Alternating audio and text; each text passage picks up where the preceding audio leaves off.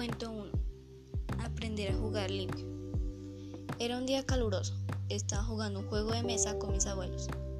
Jugábamos y jugábamos. Yo siempre ganaba. Era porque hacía trampa. Robaba y corría fichas con tal de ganar primero. Con el tiempo mi familia empezó a igualarme. Ese día aprendí a jugar limpio, ya que era injusto ganar haciendo trampa. Dejé de jugar sucio y mi familia hizo lo mismo. Después de practicar y practicar, empecé a ganar todas las partidas limpiamente.